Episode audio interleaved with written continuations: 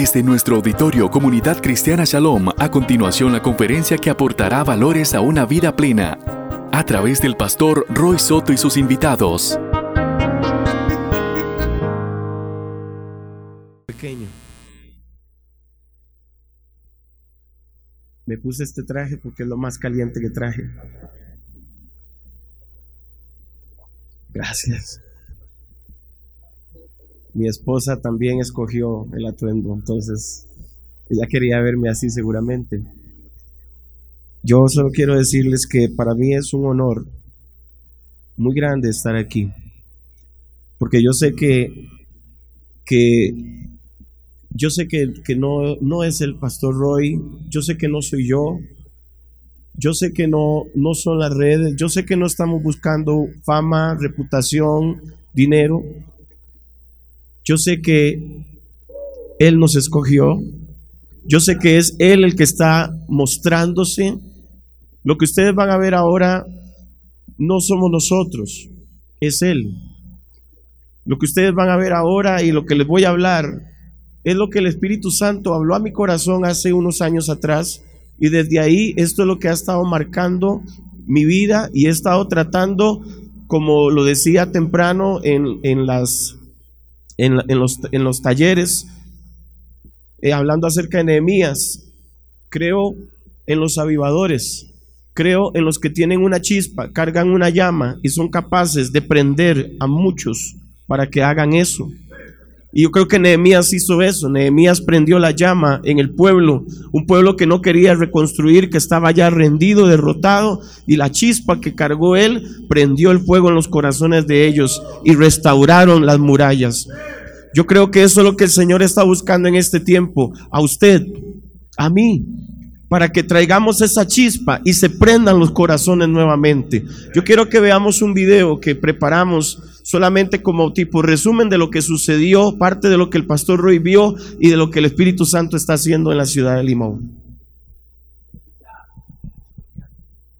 Ministerio Internacional Tiempo de Milagros, bajo la guía del Espíritu Santo, a través de los pastores Jorge Arrieta y Gabriela Esquivel, se posiciona como un ministerio con una visión de avivamiento, provocando una reforma sobre Limón, tanto en su imagen física como espiritual, trascendiendo como iglesia a efectuar un cambio en la ciudad, no solo dentro de cuatro paredes, sino proyectándose hacia toda la comunidad para afectarla positivamente. Por dicha razón, el Espíritu Santo plasma en el corazón del pastor Jorge Arrieta la necesidad de cambiar y transformar la imagen del parque circunvecino a nuestras instalaciones, llamado José Joaquín Trejos por lo cual, en conjunto con la Municipalidad de Limón, se emprende el trabajo para darle una nueva apariencia a este lugar, embelleciendo las zonas verdes, pintando las diferentes áreas con los colores de la bandera de la provincia y limpiando la zona de desechos que producían mucha contaminación a su alrededor. De la misma forma, y por consecuencia el trabajo del parque, que sin buscarlo ni pensarlo acaparó la atención de diferentes medios de comunicación, también se emprendió la limpieza y embellecimiento de la biblioteca de la ciudad. Dios plasmó una visión donde vemos a Limón como ciudad de Dios, tierra deseable, y por dicha razón trabajamos en pro de ello, creyendo que la iglesia está llamada a llevar el mensaje y ser de bendición a la comunidad. Jesús dijo, vosotros sois la luz del mundo.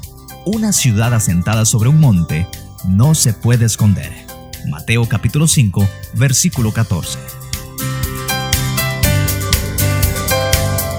Limón es ciudad de Dios y tierra deseable. Yo quisiera que usted haga esa declaración conmigo esta noche. En el nombre de Jesús. Diga conmigo, Limón, ciudad de Dios, tierra deseable. Y eso es lo que yo quiero exponerle en esta noche rápidamente, porque sé que esto todos han cumplido con el tiempo, yo también quiero cumplir, pero dice la palabra de Dios en Mateo 9.1, si lo pueden poner ahí para que ellos lo vean, Mateo 9.1, es un versículo tan corto, pero fue parte de lo que me inspiró el Espíritu Santo para creer en ciudad de Dios. Y, dice la palabra, entonces entrando Jesús en la barca, pasó al otro lado y vino a su ciudad. ¿A dónde vino?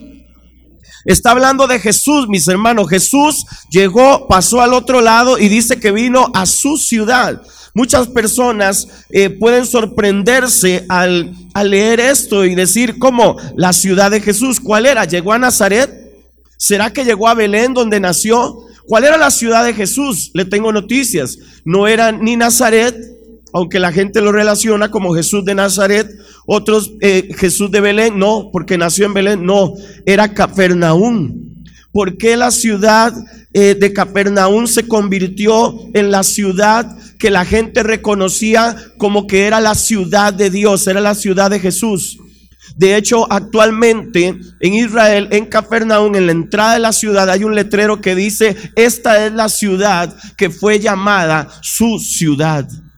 Y, entonces cuando usted se pone a ver este versículo y usted empieza a dar vueltas en esto, usted dice, ¿por qué? ¿Qué es esto de que su ciudad? Y entonces algo saltó a mi corazón y a mi espíritu y me dijo, Limón puede ser llamada su ciudad. Esta tierra, Limón, hermano, Limón es la más desechada, la más señalada, la más juzgada. Limón tiene el más alto nivel de delincuencia, narcotráfico, eh, sicariato en este momento en el país y como que pareciera que va en aumento, hoy estamos sufriendo una situación de desempleo porque una gran empresa entró a la ciudad y, el gobierno nos hizo como que nos torció el brazo sin darnos cuenta y nos metió en una situación donde cerraron ya tres grandes compañías que han sido fuertes empresas que han sostenido la economía limonense. Estoy hablándoles de que en poco tiempo casi mil trabajadores se han quedado afuera. Han perdido sus trabajos, sí, los liquidaron, sí, les pagaron todo, pero en este momento están que no saben qué van a hacer. Y entonces cuando estas cosas pasan, cuando el bullicio de afuera suena fuerte, cuando las cosas se ponen difíciles, hay uno solo que puede traer la esperanza, hay uno solo que puede cambiar las cosas y ese es Jesús. Y entonces es cuando nosotros tenemos que entender que ellos no van a venir a la iglesia. Nosotros tenemos que llevar la iglesia donde ellos están. Y entonces el Espíritu de Dios empieza a tratar fuertemente conmigo. Y una noche estaba hablándole a la iglesia acerca de traer, cuando David trajo el arca a la ciudad, cuando trajo la presencia de Dios, era su sueño, era su anhelo. Él dijo, desde los tiempos de Saúl hemos olvidado. Y cuando estaba ministrando eso, me impactó mucho que el arca era traída en los hombros de los sacerdotes, de los levitas. Y el Espíritu Santo me habló ahí en el altar y me dijo, trae el arca a la ciudad, trae mi presencia a la ciudad. Y yo dije, ¿cómo va a ser esto? ¿Cómo hago para traer tu presencia a la ciudad, Señor? Estamos hablando de que el Espíritu de Dios se mueve bonito en la iglesia adentro, ¿verdad que sí? El Espíritu de Dios fluye en, nuestros, en nuestras congregaciones, se siente su presencia, algo pasa sentimos, lloramos, nos quebrantamos, pero ¿qué pasa afuera? Era necesario llevar esto hacia afuera. Y entonces el Señor empezó a tratar en mi corazón y hablarme y decirme, Limón será llamado tierra deseable. Y entonces yo empecé a creer que si Capernaum había sido llamada o categorizada como la ciudad de su ciudad, yo dije, Señor, yo voy a, voy a pararme con esta casa, con esta iglesia donde tú me pusiste y vamos a hacer de Limón ciudad de Dios. Vamos a hacer de Limón tierra deseable. Vamos a creer que las cosas pueden cambiar. La pregunta es, hermanos, ¿es esto posible? ¿Es posible hacer que tu ciudad se vuelva ciudad de Dios? Pues debemos remontarnos a descubrir, hermano, qué fue lo que hizo que Jesús se quedara allí. ¿Qué fue lo que provocó que Jesús se quedara en ese lugar? Primero, voy a llevarlo al ámbito espiritual y después lo voy a llevar al ámbito físico. Una de las cosas que provocó que Jesús se quedara en ese lugar fue el hambre y la sed que tenían por él. La gente quería verlo, la gente quería oírlo, la gente quería estar ahí. Una de las cosas que tú tienes que cultivar en la congregación es que tengan hambre y sed de Jesús. Es que la gente se enamore de Dios. Decía el pastor temprano, hemos enseñado a la gente un evangelio escapista. Claro, tiene toda la razón. Porque les hemos enseñado a no ir al infierno, pero no les hemos enseñado a amar a Jesús. ¿De qué te sirve ir al cielo y cuando estés ahí no vas a saber qué, qué, sentir por Él? No, no, yo creo que cuando venimos a Cristo lo mejor que te puede pasar es conocer a Jesús y amar a Jesús. Cuando no amamos al Señor, nosotros no vamos a cumplir la misión. Mucho de lo que nos impulsa a nosotros a ser iglesia, donde quiera que estemos, en el contexto que sea, es el amor que tengamos por Jesús. Es la pasión que puede estar dentro de nosotros. Es eso que, que doña Flor decía en la mañana. ¿Cómo es posible esta señora exponga su vida día con día? Claro, porque ella ama a Jesús. Porque ella ama a Jesús más que a su esposo. Ella ama a Jesús más que a sus hijos. Ella ama a Jesús más que todo. Entonces ese amor que ella tiene es el motor que la impulsa. Y cuando Dios encuentra a alguien que lo ama, Él pone su presencia, Él pone la unción, Él pone lo necesario, Él pone su protección, Él pone su cobertura. Pero no le enseñamos a la iglesia a amar a Jesús, le enseñamos a la iglesia a amar al pastor, le enseñamos a la iglesia a amar el edificio, le enseñamos a la iglesia a hacer un montón de cosas menos a enamorarse de Jesús. Porque cuando un miembro de una iglesia no habla de Jesús es porque no lo conoce, no lo ama. Pregúntele a un hermano de su congregación, dame tres versículos donde tú me confirmes que, eres salvo. Muchos de ellos no se los van a responder. Esto fue en lo que nosotros nos encontramos en un momento dado en nuestra vida. Si queríamos cambiar la ciudad, la iglesia tenía que cambiar adentro también.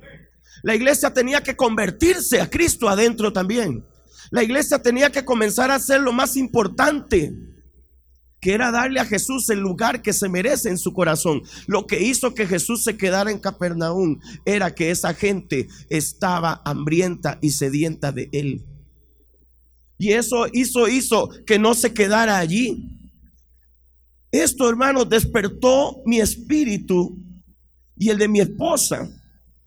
Y, y, y que nuestra ciudad, o sea, hablar de esto. Yo empecé entonces a remontar este, estos letreros, comencé a publicar estas cosas, comencé a hablar de estos con otros pastores, comencé, yo pertenecía a una fraternidad en la ciudad que se supone que es una de las, de las cosas ahí que, que que, se supone que rigen ahí en la ciudad, la fraternidad de pastores, se supone que debe ser un ente espiritual y esto, pero la fraternidad llegó un momento donde yo no sentía que estaba haciendo nada, yo no sentía que estaba pasando nada y cuando me tocaba predicar yo les hablaba de esto y yo les decía, tenemos que volver a Limón, ciudad de Dios, tenemos que hacerlo tierra deseable, tenemos que cambiar algo, tenemos que hacer algo diferente.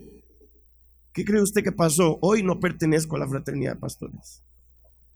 No, hermano, salí de ahí. Salí de ahí, desperdicié tres años de mi ministerio, de mi vida, descansé a la iglesia, la agoté. Metida ahí en eventos, metida en actividades que porque se las daban gratis, ellos traían a quien fuera. Era una situación terrible lo que estaba pasando. Yo terminé un mes incapacitado en mi casa, sin predicar, sin hacer nada, porque el estrés me consumió. Claro, como veían el potencial de la iglesia, les gustaba que organizara los eventos, que le armara las cosas, que le dirigiera ciertas cosas. Cuando me di cuenta, la iglesia ni crecía, ni estaba cambiando la ciudad y yo me estaba enfermando. Tuve que replantear estas cosas y entonces el Espíritu Santo habló a mi vida y me dijo, ocúpate de tu asignación profética. Y entonces yo entendí, ¿cuál es mi asignación profética? ¿Qué es esto? Y entonces fue cuando el Espíritu de Dios empezó a enseñarme a qué verdaderamente fuiste llamado. Tú no fuiste llamado a una fraternidad, tú no fuiste llamado a organizar eventos, tú no fuiste llamado a eso, tú fuiste llamado a traer una transformación a esta ciudad, tú fuiste escogido para transformar ciudades. Y yo le voy a decir algo, eso no es para mí, eso es para cada uno de nosotros que fuimos llamados al ministerio. No fuimos llamados a tener un, un, espacio cuadrado, cerrado con bancas y cantar. Fuimos llamados a transformar ciudades. No fuimos llamados a abrir iglesias, fuimos llamados a transformar la ciudad donde estamos. Fuimos llamados a hacer algo que haga que la gente vea a Jesús. Y eso es lo que empezamos a hacer. Convertir a Limón en tierra deseable. Este título se comenzó a poner incómodo para los religiosos, incómodo para los que quieren el protagonismo. Cuando Dios me habló de que saliéramos a limpiar el parque fue porque nos acabamos de cambiar de local Yo no he tenido templo, hermanos. Yo soy, nosotros somos de la iglesia, de la iglesia, nosotros tenemos un eslogan que dice la iglesia de la ciudad. Y cualquiera podría pensar que ese eslogan vino porque nos creemos superiores a los demás. No, hay dos razones por las que ese eslogan existe. Una de ellas es porque hemos rodado por toda la ciudad en locales, he estado en cines, he estado en, el local que se quemó, eh, el patrimonio, el Black Star Line, viejísimo ese edificio. Yo tuve la iglesia por un año y medio metida ahí. Hemos estado en local, hoy por hoy tenemos ya un local así, este, ya más adecuado para como para templo. Pero mi sorpresa es que cuando llegamos a ese vecindario, es un barrio que lo llaman backtrack que significa detrás de la línea. Hermano, allá atrás se, trafica la droga tremendamente. Allá atrás, allá atrás están los búnkers donde los drogadictos se meten. Allá atrás está este, todo esto, hermano, de la drogadicción. Se mueve fuerte ahí la escasez, la pobreza. Y entonces se planta la iglesia ahí. Yo no tuve, si usted un día pasa, yo no le tuve que hacer nada a ese edificio. Cuando yo lo agarré, los dueños ya lo habían pintado, ya le habían hecho todo. O sea, cualquiera dice, hey, esa iglesia se ve bonita. Pero yo no hice nada, el Señor lo hizo por nosotros y nos metió allí. Yo creo que ya Él se cansó de vernos rodar y entonces nos metió allí. Pero cada vez que íbamos a algún edificio, cada vez que íbamos a algún lugar, algo hacíamos. Nos preocupábamos por cambiar algo en la zona, por hacer, por afectar.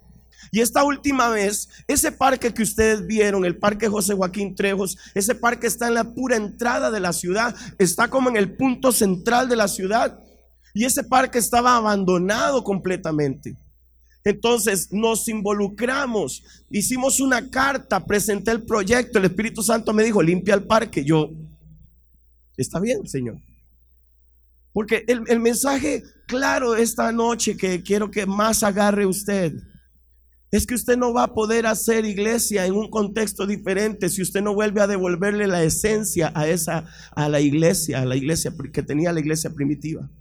Y es que la iglesia primitiva no era una iglesia que se dejaba guiar por estrategias, por métodos o por lo que otros hacían y ellos lo copiaban. La iglesia primitiva era una iglesia guiada por el Espíritu Santo. Es una iglesia que Jesús le dijo a, ellos, no se muevan de aquí hasta que el Espíritu Santo venga. Y hay, una cosa que usted y yo tenemos que entender. No podemos intentar hacer iglesia en ningún contexto si no nos dirige el Espíritu Santo. Si el Espíritu Santo no tiene un rol principal como nosotros, usted sabe, yo le digo a los hermanos, yo no soy el pastor de la iglesia.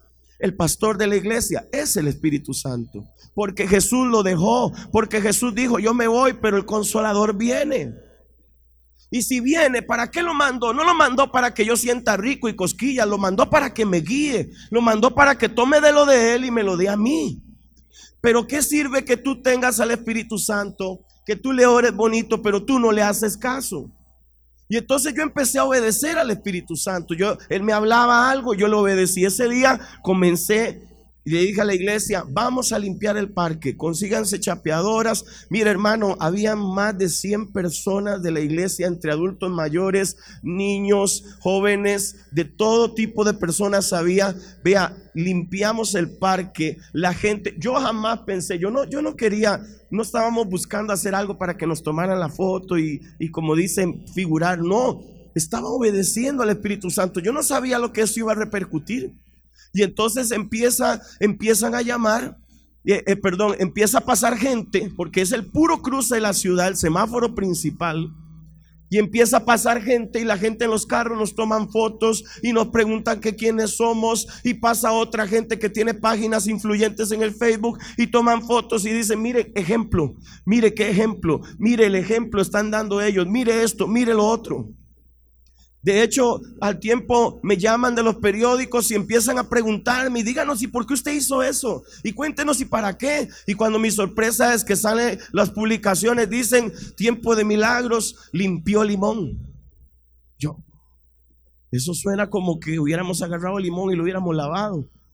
Pero lo que entendí era el mensaje que el Espíritu Santo estaba trayendo a través de eso.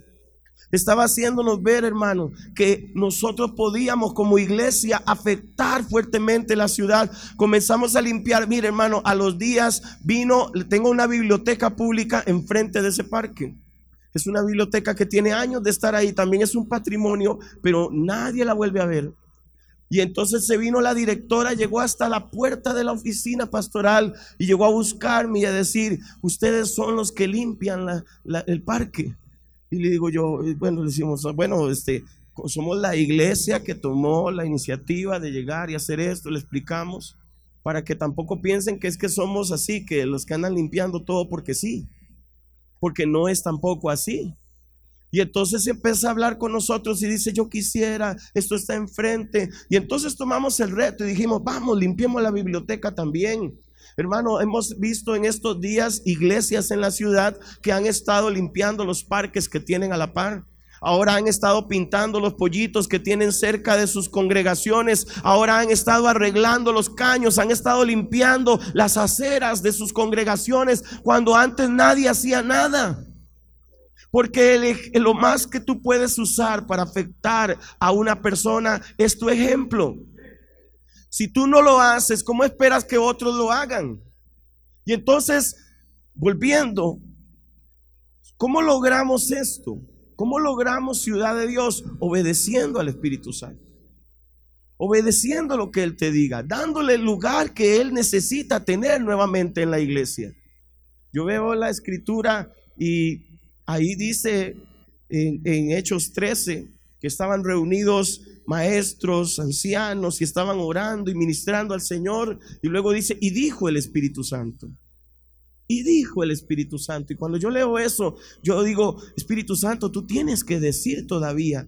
Tú todavía dices, tú tienes que decirnos qué hacer. ¿Cómo vamos a cambiar la ciudad, Espíritu Santo? ¿Cómo, ¿Cómo vamos a transformar esto? ¿Por qué tiene que ser el Espíritu Santo? Porque si no, después usted cree que usted muy carga. Porque si no, después usted va a pensar que usted se las sabe todas. Porque si no, después usted va a coger la gloria. Y la gloria no es de nosotros. Esto no se trata de nosotros. Esto no se trata del nombre del ministerio. Esto no se trata de esas cosas. Yo escuchaba los mensajes durante todo el día y entiendo el enfoque. Entiendo el enfoque. Solo que soy del tipo de iglesias que, del tipo de iglesia en la ciudad de Limón que estoy trayendo la iglesia hacia afuera, pero también la estamos haciendo adentro. Hemos arrancado un sistema porque esto de las células todo el mundo lo quiere agarrar y lo quiere poner y esto puede ser que le funcione al otro, pero a usted no. Y sabe que cuando uno anda detrás de estrategias y métodos para que la iglesia te crezca, para que tú hagas iglesia, para que hagas algo diferente, lo que tú estás haciendo es porque tú dejaste el secreto, es porque tú dejaste la oración, es porque tú dejaste la intimidad con Dios y Dios no le va a hablar a alguien que no ha estado en su secreto. Cuando usted deja el secreto, cuando usted deja la presencia de Dios, entonces usted anda buscando métodos, usted anda buscando estrategias, anda buscando soluciones rápidas. Y eso es lo que muchos han hecho. A mí la gente venía y había un pastor por ahí, ahí, por aquí, en una provincia, por aquí, andaba detrás mío y mira, ¿por qué no metes células? Tu iglesia ya está en el momento, tu iglesia ya está en el tiempo. Yo le decía, no, no, yo no, yo no siento eso todavía, yo no creo que eso es lo que Dios quiere. Y esto es lo que yo le dije que no a él y el Espíritu Santo empezó a guiarnos, salgan, limpien los parques, limpien la ciudad, empiecen a hacer otras cosas. Comenzamos a tocar puertas en los barrios, comenzamos a salir a los barrios más marginados. Estamos haciendo evangelismo casa por casa, pero no es ese evangelismo nada más pandereta de estarle tirando a la persona, no, buscamos sus necesidades Recogemos alimentos entre toda la iglesia, llenamos una caja, le llevamos diarios a las familias identificadas con más necesidad, después oramos por ellos. Y no solamente eso, también creemos en traer el poder de Dios delante, oramos por los enfermos, vemos el poder de Dios manifestarse. Jesucristo dijo que el reino de Dios, el reino de los cielos, no consistía en palabras, sino en poder. Y él siempre habló del reino de Dios, habló del reino de los cielos, pero él no solamente hablaba, él demostraba el reino de Dios. La iglesia ha dejado de ser efectiva porque no hay nadie que se esté sanando en la iglesia, porque no hay no está el que estaba muriendo y que casi que resucitó. Y la gente necesita volver a oír esos, pastor, pero es que no, eso es lo que Jesús hacía. Eso es lo que Jesús hacía cuando Jesús sanaba a alguien, hermano, que estaba a punto de morir. Lo que estaba haciendo era evitándole un gran gasto en medicinas. Nosotros hemos tenido gente, hermano, que, con sus pies malos y el Espíritu de Dios los toca, se sanan y se gana y se, y se ahorran un montón de gastos en zapatos, en ortopedia, en citas, en un montón de cosas. Porque cuando usted lleva el poder de Dios también a la gente, cuando usted lleva el poder de Dios también fuera de la iglesia. Ahora le voy a decir es algo fuerte, porque ya me voy a meter en ese, en ese texto bíblico. Esto no se trata solamente de, de decir que hay uno que es el ungido y que ora y que ese es el que Dios usa. No, nosotros en la iglesia estamos capacitando a cada persona, cada uno, anciano, niño, joven, adulto, estamos empoderándolos para que cuando vayan a esas casas, ellos ponen las manos, ellos oran, la gente se sana. Eh, es que el poder de Dios tiene que estar presente en la iglesia. Sí, está bien, salgamos, hagamos esto afuera, hagamos esto, todo lo que Dios nos guíe a hacer, pero no elimines al Espíritu Santo, no saques al Espíritu Santo de todo esto, no elimines el poder de Dios, porque siempre Jesús, donde fue, su poder se manifestó, su poder se dejó ver. Y usted es la iglesia, usted es, tiene el poder del Espíritu Santo para hacer lo mismo. Cosas mayores que estas harán. ¿Dónde está pasando eso? Porque a veces somos demasiado humildes para creer que Dios nos puede usar. Si eres tan humilde, créeme, calificas, Dios te quiere usar. Y entonces, cuando entramos nuevamente a este contexto de las células y estas cosas, el Señor empieza a inquietar nuestros corazones. Y le dije a mi esposa, ella me dice, voy a empezar a armar unas reuniones en casas con mujeres pero no quiero células. Y yo le dije a ella, yo no quiero células, porque eso mucha gente lo ha practicado y eso a algunos le ha servido, a otros no. Necesitamos algo que verdaderamente venga en el contexto de la necesidad. Y entonces un día estábamos hablando y estuvimos orando y el Señor nos reveló y dijo, pongan pozos como el de la samaritana. Y empezamos a abrir casas en diferentes barrios, barrios complicados, hermano donde están esas mujeres. Y mire, esos, pozos se están llenando de mujeres como la samaritana. Viera las prostitutas que se están salvando. Viera las mujeres abusadas, las mujeres lastimadas, las mujeres extranjeras, hermano, que no tenían esperanza, que no había nada. Estas mujeres de la iglesia en esos pozos las están alcanzando. Ellas, esas mujeres llegan y se sienten como la samaritana restauradas. ¿Y sabe qué es lo mejor? Salen de ahí listas para llevar el mensaje también, no se lo callan. Y entonces es inevitable el crecimiento cuando la iglesia está haciendo bien las cosas. Yo sé que el pastor fue muy claro en esto temprano también y estoy de acuerdo. La, número, la numerología, la numerología, toda esa cosa está dañando la mente de la gente las diferentes funciones, las diferentes posiciones en las que Dios nos puede usar de alguna manera, pero no son posición, son función, son trabajo. El que se considere un apóstol trabaja en verdadero apostolado. El que se considere un maestro verdaderamente traiga una enseñanza que haga a la gente acercarse a Cristo. El que se considere pastor, ame a las almas, ame a la gente, llévela a pastos verdes, llévela verdaderamente donde tiene que estar. Y entonces todo esto que hemos hecho, que le cuento, que como iglesia hemos hecho, porque no lo he hecho yo, lo hemos hecho todos. Hemos involucrado a todos, por eso todos ellos se sienten plenos, ellos sienten que están afectando algo. Limón se está volviendo ciudad de Dios pusimos ese basurero en ese, en ese lugar porque la gente tiraba todas las bolsas y regaba la basura. Esta gente que limpió ese parque, limpió excremento, limpió cosas que la gente llegaba a hacer ahí. Los, eh, tenemos un programa también, hermano, que está ayudando a la indigencia. Y tenemos ya tres años de estar dando de comer a los habitantes de calle, llevándoles alimentos, llevándoles palabra. Tres años, un grupo que se ha incorporado, que ha trabajado con esto. La municipalidad de Limón ya nos tiene un lugar donde más bien nos abrió para que estemos ahí haciendo el trabajo. Nos dieron cocina, nos dieron microondas, nos dieron ollas, nos dieron el lugar, nos dijeron, vengan aquí, háganlo aquí. Porque lo hacíamos enfrente de una ferretería al aire libre con una ollita y unos pedazos de pan. Y ellos vieron eso y luego dijeron, no, mire, hicimos este lugar y ese es el propósito, vengan a hacerlo aquí. Ahora ellos están allí y todos los jueves llegan ahí, les dan la palabra, les dan el alimento, les dan vestido y hemos logrado ayudar gente de ahí. La iglesia que se proyecta, la iglesia que cree que es la iglesia de la ciudad. Le dije una de las razones, le voy a decir la otra. No es porque nos creamos superior a nadie. Decimos que somos la iglesia de la ciudad porque desde que esta iglesia empezó, yo sentí que mi llamado no era poner una iglesia más ahí en Limón, era afectar la ciudad. Nuestro llamado siempre fue a la ciudad. Y yo le digo a los hermanos, ustedes tienen que considerarse al liderazgo, gente, ustedes deben volverse líderes en la ciudad.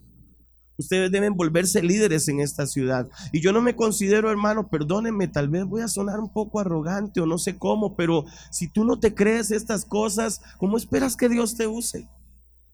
Y yo considero y yo, yo le diga, Señor, si tú me llamas a abrir una iglesia de ciudad, una iglesia que afecte a la ciudad, entonces me estás diciendo que yo voy a ser el pastor de la ciudad. Y entonces cuando uno dice eso, suena como chocante y como arrogante. Pero no, el Señor está necesitando tan siquiera a uno que quiera creer.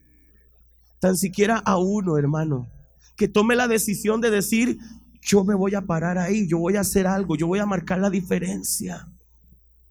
Yo voy a traer un cambio. Y entonces entramos a este pasaje bíblico que decidí tomar en Mateo 5:14, que lo hemos leído un sinfín de veces, pero que hay un factor ahí tan importante que no hemos capturado. Y él dice, vosotros sois la luz del mundo. ¿Quiénes somos nosotros? La luz del mundo.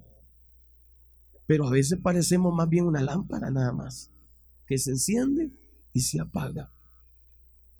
¿Sabe qué pasa con la luz? La luz no se puede apagar. La verdadera luz no se apaga. La luz nunca, la verdadera luz nunca se va a apagar. Pastor, pero cuando se hace de noche, la luz nunca se apagó. Lo que cambió fue la posición de donde nosotros estamos, pero la luz siempre se mantuvo. La luz no se apaga. Y si nosotros somos la luz del mundo, no deberíamos apagarnos. Deberíamos estar siempre encendidos. Mire, y viene la otra parte. Una ciudad asentada sobre un monte no se puede esconder.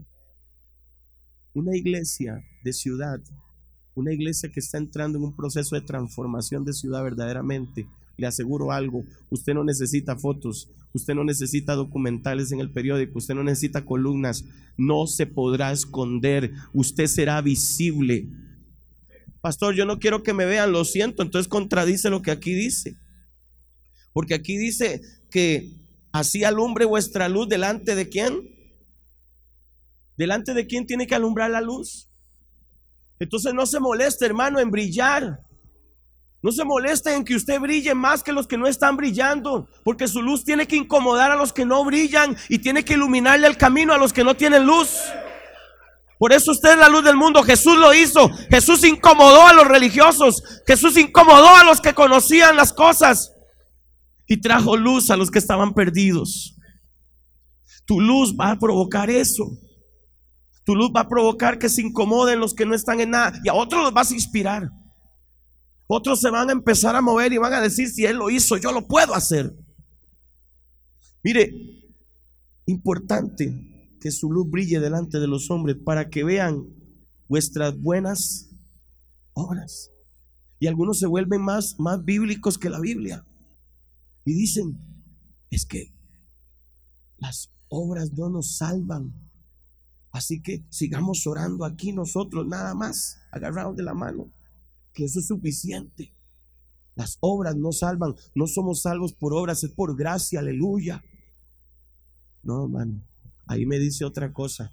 Ahí me dice que mis buenas obras son necesarias en la tierra. Si yo soy luz, yo tengo que iluminar. Si yo soy la luz del mundo, yo tengo que estar haciendo algo. Y mis buenas obras, las obras de la iglesia, tienen que dejarse ver. ¿Sabe por qué? Porque cuando un narcotraficante vende cualquier cantidad de droga o corona, como dicen en limón, todo mundo se da cuenta que fulano coronó. Todo mundo se entera de que mataron al fulano de tal que vendía la droga en la esquina. Todo mundo se da cuenta de que cerraron la empresa Dole, de que cerraron Chiquita. Todo mundo se da cuenta. de esas obras feas, de esas obras malas. ¿Por qué no se puede dar cuenta el mundo de las obras buenas que la iglesia está haciendo? ¿Por qué el mundo no se tiene que dar cuenta? Publique las buenas obras que Dios está haciendo. Vuélvase el comunicador de Dios. Vuélvase la carta de presentación de Dios otra vez. La iglesia tiene que volver a convertirse en un ente transformador de ciudades. Tiene que volver su ciudad, ciudad de Dios. Usted tiene que salir de esta cumbre entendiendo que usted tiene que volver a su iglesia, a su ciudad, a su barrio y decir, de ahora en adelante este lugar se va a volver el lugar donde Él quiere permanecer. Grandes avivamientos vinieron. Cuando ya me está acabando el tiempo, alguien me hace una seña ahí. Grandes avivamientos llegaron. Se vieron en grandes ciudades. Pero ¿sabe qué pasó? Fueron visitaciones. Fueron cosas fugaces. pasaron por ahí. El Espíritu de Dios solo pasó por ahí. Yo, yo le dije al, al Espíritu Santo, yo no quiero una visita tuya, Limón. Yo quiero que Limón se vea agradable para que tú lo habites. Y entonces me llamó a limpiar el parque de la entrada de la ciudad y le dije a la iglesia, esta ciudad no se puede ver así. La gente no puede estar viniendo aquí. Esto no tiene pinta de ciudad de Dios. Vamos a empezar a hacer lo que tengamos que hacer. Vamos a ver cómo hacemos esto. Y comenzamos, hermano. Lo que más me sorprendió fue la respuesta de la iglesia. Usted a veces no hace cosas por miedo y usted no sabe que la gente que tiene las sillas está deseando que usted la saque. Esa gente está deseando que usted le diga, vámonos a hacer esto o lo otro. Ellos están deseando hacer, hacer iglesia afuera. Claro, vas a tener uno que otro hermético que se te quiere quedar ahí. Pero cuando él vea los resultados, él mismo se va a convertir y va a decir, no, yo quiero, pastor, la próxima vez yo voy de primero. Iglesia, Iglesia, iglesia, qué responsabilidad. Iglesia, yo creo que nosotros somos la iglesia de la ciudad. No, no, no tiempo de milagros, es un nombre, es la asociación, es todo lo que necesitamos para estar ahí inscritos. Pero yo creo en la unidad del cuerpo de Cristo. Yo ya no estoy en la fraternidad de pastores, pero tengo muchos otros pastores que se acercan a mí, que conversamos, que nos apoyamos, que yo les ayudo, que yo les imparto ideas, que yo les motivo, que les, que les, que les muestro cosas, que los quiero hacer partícipes de estas cosas. Sí, yo creo en la unción, creo en el poder de Dios, creo en los milagros, creo en la gloria de Dios, creo en la presencia viva de Dios que cae sobre mi vida, que la aporto, que la llevo donde voy, que la imparto. Creo en todo eso y creo que eso es necesario. Pero ya es necesario llevar eso allá afuera. Es necesario que lo que glorioso que se vive allá adentro se empiece a vivir afuera. David usó una frase, no la tengo aquí en las notas, pero cuando David quería traer el arca de Dios, a la ciudad de él. Él dijo, le dijo al consenso, a la, a la, a la asociación de gente que estaba ahí, él les dijo a todos los líderes, le dijo, ¿sabe? Deberíamos volver a traer el arca porque desde los tiempos de Saúl está olvidado. ¿Sabes algo? Traer, eh, convertir tu ciudad en ciudad de Dios es volver a traer el arca como lo hizo David. Y vas a tener que limpiar por donde tú quieres que Dios pase. Y eso es lo que yo empecé a hacer. Empezamos a limpiar por donde yo dije, por aquí tiene que pasar el Señor. Este lugar tiene que verse bonito, porque si no se ve bien, ¿cómo el Señor va a estar aquí? Yo digo, Señor, yo quiero que esta ciudad se vea bien, porque tú la vas a habitar. Porque un día vendrán muchas personas a Limón para ver lo que Dios está haciendo ahí. Un pueblo diferente, pueblo limpio. Sabe que un tiempo, ya con esto voy cerrando, un tiempo que Limón fue juzgado porque no, teníamos camiones de basura, pastor. Mira cuántos días duraba la basura en los basureros, las, las, aceras llenas, las, las cosas, no habían camiones, estábamos mal, la municipalidad estaba mal, teníamos dirigentes que nos robaban. Ese alcalde, por cierto, en ese tiempo hasta se lo llevaron preso. No sé, usted ha escuchado las noticias, casi siempre los alcaldes de Limón andan en esas cosas. No sé qué pasa, pero cuando esta iglesia empezó, sucedió algo, algo curioso. Yo le había dado una palabra a un muchacho que estaba dentro de la municipalidad. Él no era como un dirigente o algo así, él estaba ahí como regidor. Pero usted sabe que cuando un, quitan a un gobernante, quitan al, al, alcalde, hay un segundo, hay un tercero, hay un cuarto. Pues fíjese que quitaron al, al, segundo, al primero, al segundo, al tercero y le tocó al hombre. Y yo le había dado una palabra a él un día que me lo topé, el Espíritu Santo me dijo, ve y dile a él que yo lo voy a mover a una posición de gobierno fuerte y que cuando lo haga, tiene que recordar que soy yo que lo está poniendo ahí. Yo fui, me bajé, tenía una moto en ese tiempo chiquitita y yo me bajé de la moto, fui y le dije eso. Y, hermano, el tipo ni siquiera me caía muy bien, así como para que yo dijera que le voy a ir a dar la palabra, no, yo fui obediente al Espíritu Santo, nuevamente vuelvo al punto.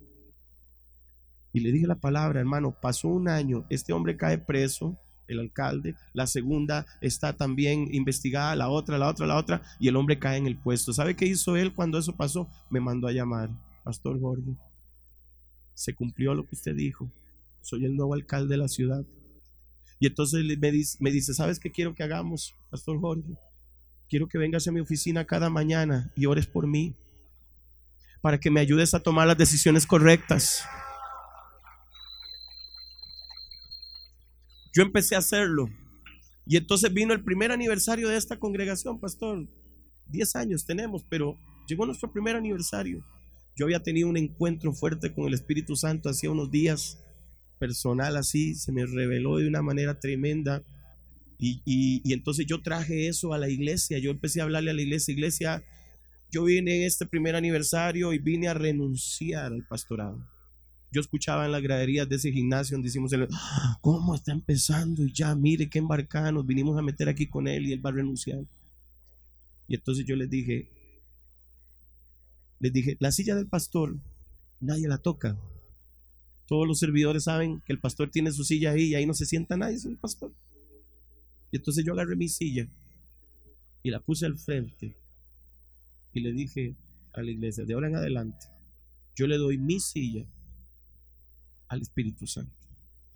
Y puse la silla al frente y así simbólicamente le dije al Espíritu Santo, Espíritu Santo, ven y siéntate en, el pastorado de esta iglesia. Yo voy a ser tu ayudante nada más. Hermano, el Espíritu de Dios cayó en ese lugar tan fuerte que yo había invitado a ese alcalde a la reunión. Y entonces después de que pasó todo esto así fuerte, que la gente empieza a llorar, a quebrantarse porque el Espíritu Santo está tomando el lugar de la iglesia como pastor, ya lo entienden. Vuelvo a ver al alcalde y le digo, Señor, Ahora le toca a usted. Dele la silla de la municipalidad al Espíritu Santo y usted va a ver que la ciudad va a empezar a cambiar. El hombre se paró de su silla, colocamos la silla enfrente y el hombre empezó a llorar y empezó a decirle al Espíritu Santo, toma el lugar de la municipalidad. Ese hombre duró tres meses en el puesto. Tres meses duró ahí. Se acabó su, su régimen, vinieron unas nuevas votaciones pero oiga esto, el alcalde que vino es el actual. Este alcalde actual ya tiene casi como ocho años de estar o más, tal vez, en el, lugar. Este hombre trajo transformación a la ciudad, reconstruyó las calles, eh, arregló la situación de la basura. Mire, cuando él entró, es que fue automático, o sea, saliendo este el otro que solo hizo la oración y puso el Espíritu Santo. Y, y hoy por hoy, están terminando de construir y renovar el mercado. O sea, hay un montón de cosas que esta nueva y este alcalde mismo ahora está unido con nosotros como iglesia para este tipo de proyectos. De hecho, ahorita él se quiere volver a lanzar, pero yo le dije, nada político. Nosotros con eso no. Pero aquí estamos para la comunidad, aquí estamos para la ciudad, para lo que Dios quiere hacer aquí, pero político no. Y entonces ellos están así como de acuerdo, pero vea lo tremendo. Yo le he dicho a la gente, él cree que es el gobierno, la sabiduría o la inteligencia de la que está haciendo cosas ahí. No, Él no es el que está sentado ahí, es el Espíritu Santo. Dele ese aplauso al Señor.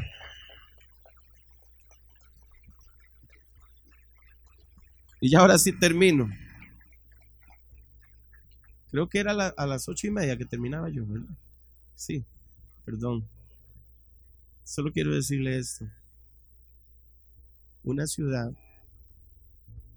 en un monte no se puede esconder. No esconda a la ciudad de Dios. Vuelva a su lugar, tierra deseable.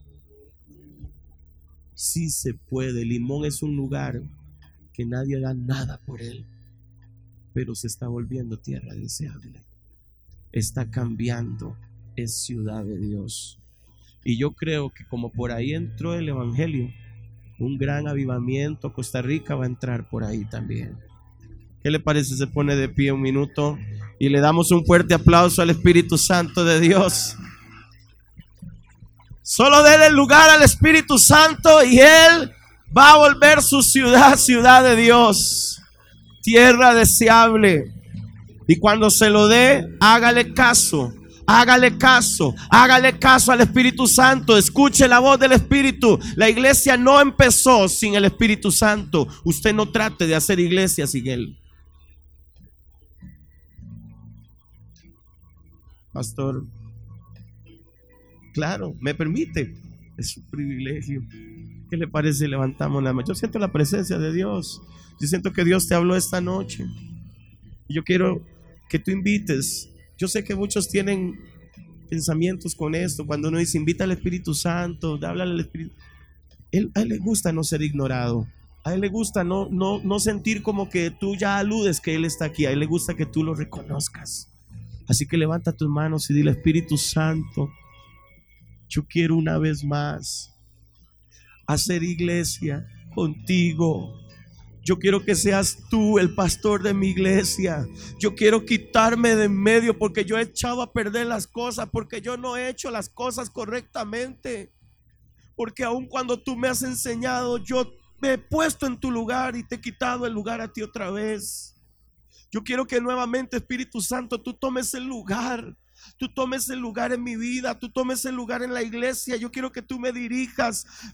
Ven a habitar a mi ciudad. Yo quiero que tú vengas a Brasil, Espíritu Santo. Yo quiero que tú estés en Guatemala conmigo. Yo quiero que tú estés en México conmigo. Yo quiero que tú estés conmigo, Espíritu Santo, allí. Guíame.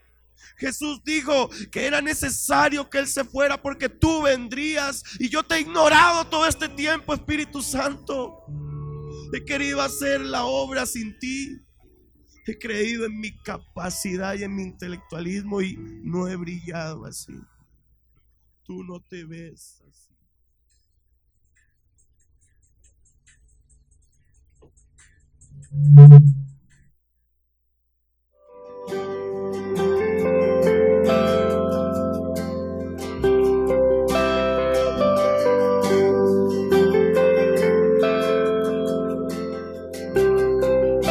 Esta ha sido una conferencia más, tomada desde el auditorio principal de la comunidad cristiana Shalom, del pastor Roy Soto y sus invitados.